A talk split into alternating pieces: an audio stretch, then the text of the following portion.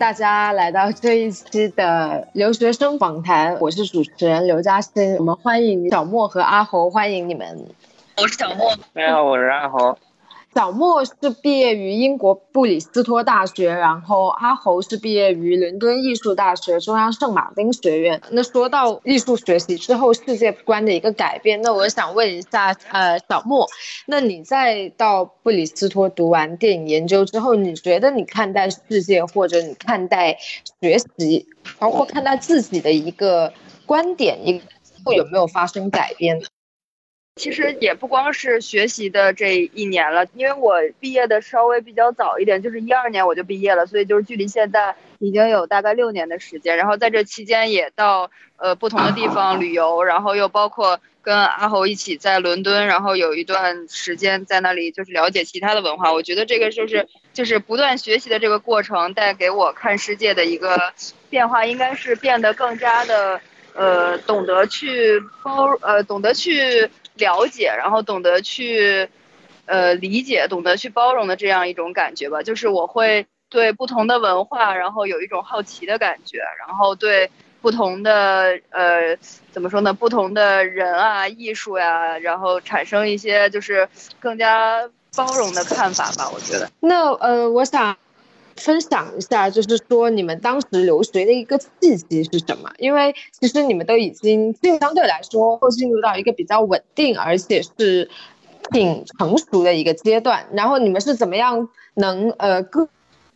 割舍？可能会有点夸张，但是其实也是一个。性的一个剥离，然后你们是怎么样去呃给自己一个信心，或者是做出要留学这一个决定，在已经已经就业并且已经相对稳定这样一个情况下，我觉得这个问题可能阿侯更适合来回答，因为我毕业之后选择就是出国读研究生是一个就是。呃，怎么说呢？就是在大家看起来，这个顺序非常相对来说比较怎么说比比较顺理成章的一件事情，所以现在我还是把那个话筒给阿豪。好的。啊，我们是因为呃，刚才闪光说的是小莫先，其实我们是一起毕业，因为我们是大学同学认识嘛。呃，但是小莫是直接去呃上。上那个学学了一个研究生，是一个本科毕业就马上去读的。然后当在那个时候，我是在国内是从事呃程序员的工作，这个跟我本科读的专业是一脉相承的。呃，然后大约在呃我工作四年之后，也就是我们大概是在结婚了的那个时间段，呃，当时我们因为出去出去做了一趟蜜月旅行嘛，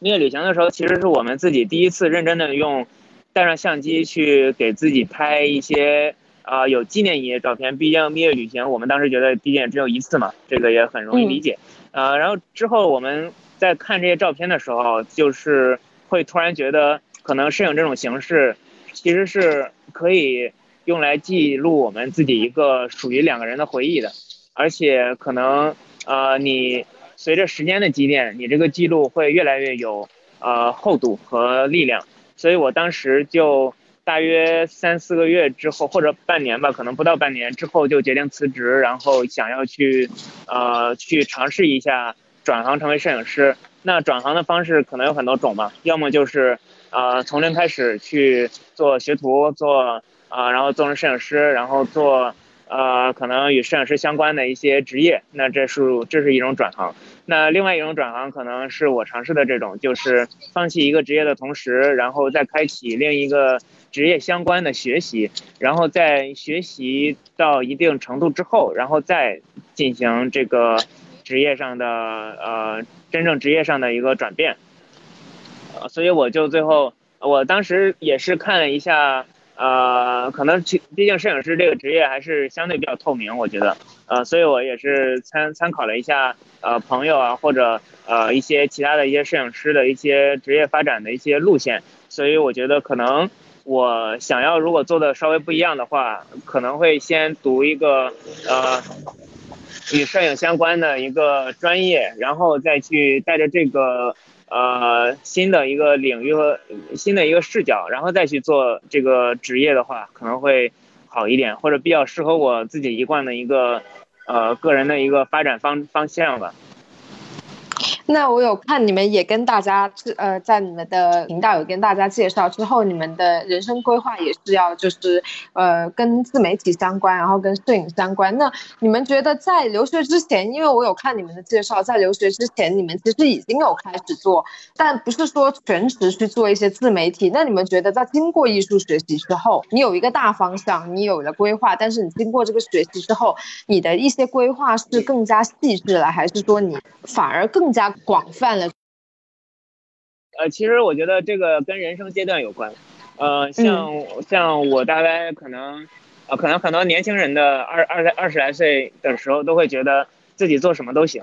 然后我既可以摄影，也可以唱歌，也可以呃写代码，然后我做什么都可以，但其实呃，因为人的时间，人生还时间还是有限的，因为你可能有时候很多时候只能去。呃，用最多的精力去做好一件事情，其他的可能只是一个业余爱好。但是就是，呃，以我们以我们自己的这个发展来看，我们其实我们其实我觉得我们其实做的挺慢的。就是不管是呃去做自媒体，还是去做摄影，还是去旅行，这些都是一些我们觉得在这个呃时间在一个很大很，比如说我们我觉得已经过去有十年了吧。可能从我们刚本科毕业开始，就这个时间段，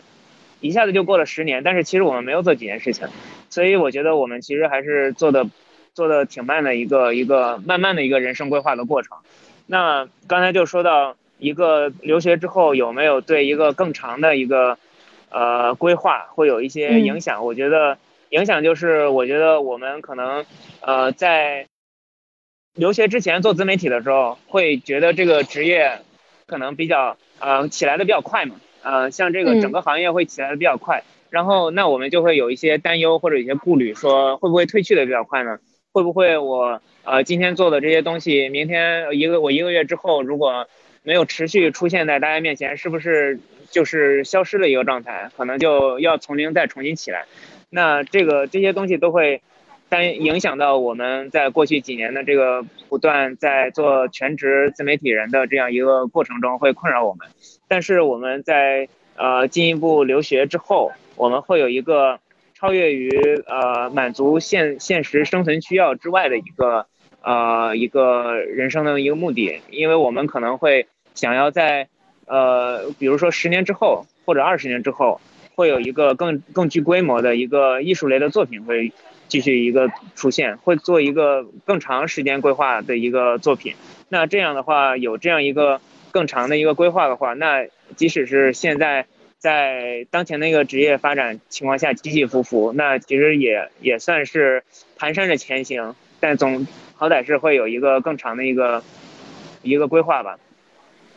可以说也是给你们打了更大的一剂强心针。有了更多的信心，去在这一条路上去走更远。对，对，可以说是呃更自信一点吧。好，那我们就真的呃非常感谢阿侯跟小莫今天跟我们的分享，我们也了解了一下布里斯托大学电影研究专业和中央圣马丁学院的摄影研究生专业的一些呃差异性和一些非常有趣的点。然后，如果大家对这两个学校更加感兴趣的话，也欢迎在阿侯和小莫的自媒体频道跟他们联系，然后呃去聊更多更深层关于这两个学校和和。以及这一些专业，还有这两个领域的一些你们自己的看法，然后也希望在我们迷路的呃相关的频道下面去进行讨论。谢谢大家今天的收听，谢谢大家，谢谢大家。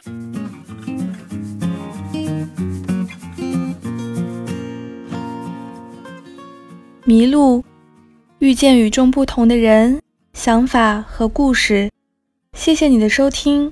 欢迎你把这个故事分享给你的朋友们，让他遇见更多的人。